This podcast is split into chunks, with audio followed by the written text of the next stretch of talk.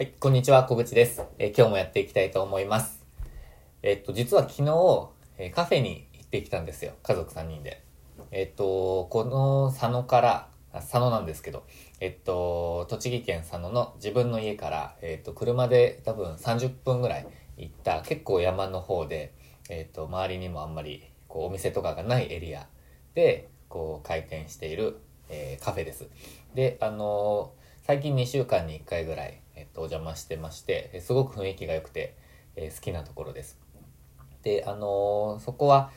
ご夫婦で、え経営されていて、まあ、ちょっとコロナも、コロナの影響もあって、今は週末だけ、えオープンされてるんですけど、えっ、と、昨日も行ってきました。で、そこで、あの実は、野菜の取り方とか、あとは竹の伐採の方法とかを、えー、ちょっとこう教えていただいたり、体験させていただいたっていう経験を昨日はしました。あのー、まあ、以前、こう、まあ、いろんなお話をちょっとこう伺うようになって、で、話を聞いているうちに、草刈り好きなんですよとか、あの、竹のことでちょっとこう、竹飼ってるっていう伺って、いや、やってみたいですみたいな話をちょっとしていて、昨日はさせてもらったんですけど、で、最後には、あの、大量のお野菜もいただいてしまいまして、えっと、白菜、水菜、小松菜ですね。で、一部はもう昨日、あの、夕食としていただいたんですけど、本当に美味しかったです。という体験を、えっと、しました。で、あのー、その、お礼としてというか、いつもお野菜いただいてたので、えっと、自分は、あの、夫婦で大好きなドレッシングを、まあ、お渡しして喜んでいただいたみたいな、えっと、出来事が昨日ありました。ちなみにそのドレッシングは、あの、あのマコナリ社長が、あの、枯葉につけても美味しいと言っていた、あの、イルキアン、キアンティ、イタリアンの、あの、ドレッシングなんですけど、で、まあ、それは置いといて、えっと、まあ、そういえばそれ、いつも東京で買ってきてるんですけど、あの、なんか調べたら Amazon とか Yahoo とか楽天でも売ってたので、ちょっと、おおと思いながらだったんですけど、あの、すぐには届かないみたいですね。何日間か後に発送されるみたいで、まあ、ちょっと概要欄に貼っときますけど、まあそれは置いといて、まあこういう、あのー、野菜をいただいてとか、そういうのお返しでとか、ちょっと伐採させてもらって体験させてもらったとか、そういうやりとりって、なんか田舎暮らしっぽいって感じですごくいいですよね。あの、田舎暮らししたいなって思ってる人の中には、まあ、こういうやりとり、地元の人のやりとりとかも、こう体験としてしてみたいっていう人もいるんじゃないかなと思うんですよね。あの、きっと。で、ま、山奥に行きたい、人と会わないようにしたいっていう人もいると思ってます。まあ、でも、あの、昨日思ったのは、ぱり田舎には、田舎にもビジネスはたくさん眠ってるっていうことですね。で、ここでちょっとこう、昨日体験して、えっと、何を感じたかっていうのをちょっと共有したいと思ってるんですけど、あの、普通ならまあ、ふーんっていう感じで終わっちゃうかなって思ったんですよ。あの、見ていただいてる方にとっては。でも、あの、ちょっとこう、田舎暮らしにも少し憧れてるっていう方に役に立てばと思うんですけど、あのー、今お世話になっているカフェで、まあ、竹を伐採したいから、あの、お金か、竹を伐採したからお金くださいとか、そういうことはしないです。あの、体験していただい、体験させていただいて、なんて言うんですかね。好きでやっているっていう状態なので、あの、そういうつもりは全然ないんですけど、野菜までいただいちゃってますし、すごくか、こう、なんて言うんですかね。やりとりが楽しいと思ってるので。でも、あの、仕事って、こう自分ができる価値を提供して、で、その対価、まあ、お礼として、えー、お金という、まあ、わかりやすい形でもらっているっていう仕組みだと思うんですね。でも、昨日の出来事は、あの、まあ、今回はあの練習で細い竹でしたけど、実際にあの竹が枯れなくて困ってるとか、人がで、人手が足りなくて困ってるっていう状態だとしたら、竹を刈ることをして、えー、対価として、お礼として、まあ、野菜をいただいたみたいな感じになると思うんですね。で、それって、あの、お金自体は、こう、対価として何かと交換できる、えー、ものでもらうだけなので、まあ、最終的にそれが野菜、食事になっていくなら、その中間であるお金がただなくなっただけで、仕組みとしては一緒だと思うんですね。まあ、交換もそうです。物々交換とかもそうですし、それが、えっ、ー、と、自分のえー、まあ、技術と時間が野菜に変わったっていう流れだと思うんです。まあ、ここまで多分、えっと、普通の常識、常識共通認識であると思うんですけど、えっと、昨日思ったのは、お話をしているうちに、地元の人とお話をしているうちに、あの、いろんな悩みとか課題とか、まあ、こういうのがちょっとやってみたいんだよねとか、まあ、そういうのがいろいろこう浮き彫りになってくるなと明るみになってくるなって思ったんですね。でただただこう話を聞いているだけだとあそうなんですかっていう感じになっちゃうんですけどまあそれをちょっと視点を変えて、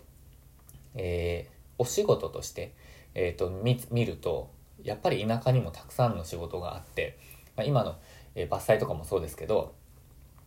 こう例えばお話をしていると SNS の運用がちょっとうまくいかないとか機械が使えないとか写真撮影がうまくいかないとか、えー、そういうものも出てくるんですよね。で、えっと、自分はそういうのが得意ですし、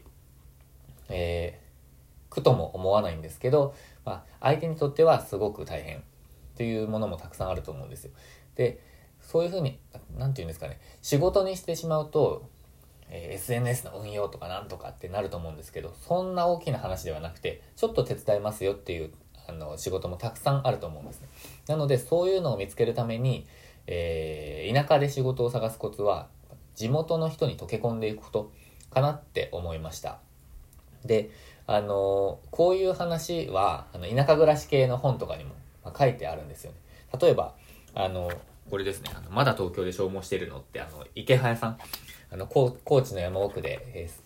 山奥に住んで田舎暮らしをしながらインターネットで、えー、情報発信をしている方ですよね。えっと、自分も池早さんの情報ですごく刺激を受けて、あのメルマガとか YouTube とかですね。で、あの、いろんなチャレンジができてるんですけど、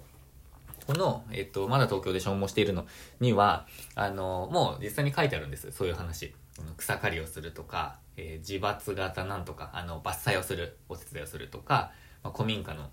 えー、古民家を借りて回収するとか、なんかまあいろんな、え、ー、と、地元、あの田舎には、田舎に仕事はないなんて嘘っていうタイトル、あの、込み出してあるんですけど、まあそれ、田舎暮らしをする前ってなんかなかなか想像できなかったなっていう感じだったんです、ちょっと。でも、昨日強く、これ本当だなっていうふうに思いました。で、あのー、あとは自分の状態としては、えっ、ー、と、今仕事が、まあ、フリーランスとして活動しているので、えそういう視点になってきたからっていうのもあると思います。で、あのこういう暮らしができる人、どんな人が向いてるかなってかん思ったんですけど、考えたんですけど、全員が全員こうやって人と、あの地元の人に溶け込んで、まあ、こういろいろいろいろお話をしている中で仕事が出てくる、生まれてくるっていうことができる人ばかりではないと思うんですね。で、今回のこのスタイルに、合っている人っていうのは多分自分のように、まあ、人と話すこと自体は苦とは思わない人とか、えー、まあ、そういう人は地元に溶け込んでキャラを作っていって仕事を振ってもらうような流れにできると思ってますそうすると面白いかなって思ってるんですけどそういう人多分サービス業とか営業とかをしていた人は結構向いてるんじゃないかなって思いますで逆に、えっ、ー、と人との関わりがあまり、え好きではないというか、あの、に、得意ではないっていう人、苦手な人は、もうインターネットをフルに使ったビジネスをしていくのも田舎暮らしでは絶対に可能だと思ってます。で、情報発信をしたりとか、自分の商品を持ったりとか、ライティングだったりとか、まあ、いろんな方法はあると思うので、どちらのタイプでもできると思うんですけど、まあ、自分はインターネットもフルに活用しながら、えー、リアルというか、あの、実際に自分も動いて、え仕事をしていくっていうのも、まあ、していきたいなと思っているので、このスタイルが合ってるかなと思ってます。で、あの、今はあの自分も、こう、新しいビジネスに向けて、え動いているんですけど、前の、前の、えー、仕事で培った、あの、例えばシニアの方、比較的シニアの方とのコミュニケーションをこう活かした、え、もので、まあ、介護施設とかそういうのじゃないんですけど、シニアの方もチャレンジできるような仕組み作りとか、えお手伝いっていうのをしたいなと思ってます。で、えっと、こうやって生きていると、あの、日常がビジネス目線になってくるなっていうのがすごく実感できてるんですね。こうやってこう、仕事のことを考えながら、えー、いろんなものを見ていたり話をしていると、まあ、これも仕事になるんじゃないかなっていういろんなアイデアが浮かんできます。で、例えばこう川沿いを子供と散歩していても、先週末ぐらいは2つぐらいあのアイデアが思いついて、まあ、これやってみようかなって思った一つが、えー、さっき話した、え、シニア向けのチャレンジの件なんですけど、それを具体的には進めているところです。で、あのー、こういうものもこう実際に実績にして再現性があるものにしてどんどん情報発信をしていきたいと思っているので楽しみにしておいていただけたらと思ってるんですけど、まあ、こうやっていろんなことを考える時間を確保するっていうのも大切かなと思ってます。なのでサラリーマンの方とか特にあの忙しすぎると思うんですよね。忙しい中でこう自分が何をしたいか人生をどうやって生きていくのかとかそういう考える時間さえないっていう状態だと思うので、まあ、コロナもえー、不謹慎かもしれないですけど、いい機会で、あの、時間ができた人もいると思うんですよね。なので、それをきっかけに、えー、まあ、どうやっていきたいのかを考えて、えー、やっていくっていうのもありかなと思ってます。自分も考える時間をたくさん作ったことで、半年前では考え考えられなかったこの今の、田舎暮らしをしながら複数の仕事を持つっていうスタイルを、確立、確立というかチャレンジできているので、ぜひぜひ考えてもらいたいなと思ってます。ということで今日のまとめなんですけど、えっ、と、田舎暮らし、田舎にビジネスはたくさん眠っているっていうことですね。地元の人に溶け込むことで、その人の悩みとか解決してほしいことが分かってくるんじゃないかなっていうヒントを昨日は得ました。えそして二つ目、えどんな人がこんなこのスタイルには向いているのか。コミュニケーションができる人はこういう方、こういうスタイルが向いていると思いました。えあとは苦手な人、コミュニケーションが苦手な人は、え web だけを使ってどんどんどんどん展開していくことも田舎では可能だと思います。えそして3つ目は日常がビジネス目線になるということ。えー、それは、ま時間ができたこともありますし、えこういう環境にいるからっていうこともあります。ということで、えっと、今日は、あの、カフェで野菜をもらった話から、え田舎暮らしでの仕事を見つけるヒントっていう話を思いついたので、ちょっと共有しました。えー、このチャンネルでは、人生にチャレンジををテーマに、えー、複数の仕事を持ちながら田舎で暮らすを、えー、という情報を発信しています。え、その他にも、あの、田舎暮らしに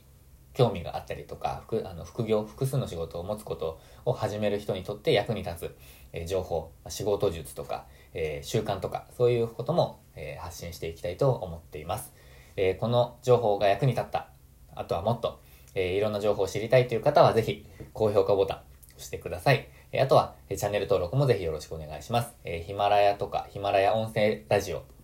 とか、ツイッター、ブログもやってますので、概要欄からチェックしてみてください。ということで、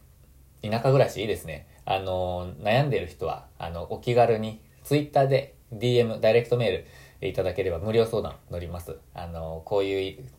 こういうスタイルがいいんじゃないかとか、こうやって自分はやっていったんですよって話も、あの、ぜひぜひ、あの、無料相談受けてますので、えー、ツイッターからよろしくお願いします。ということで今日もチャレンジできる一日にしていきましょう。ご視聴ありがとうございました。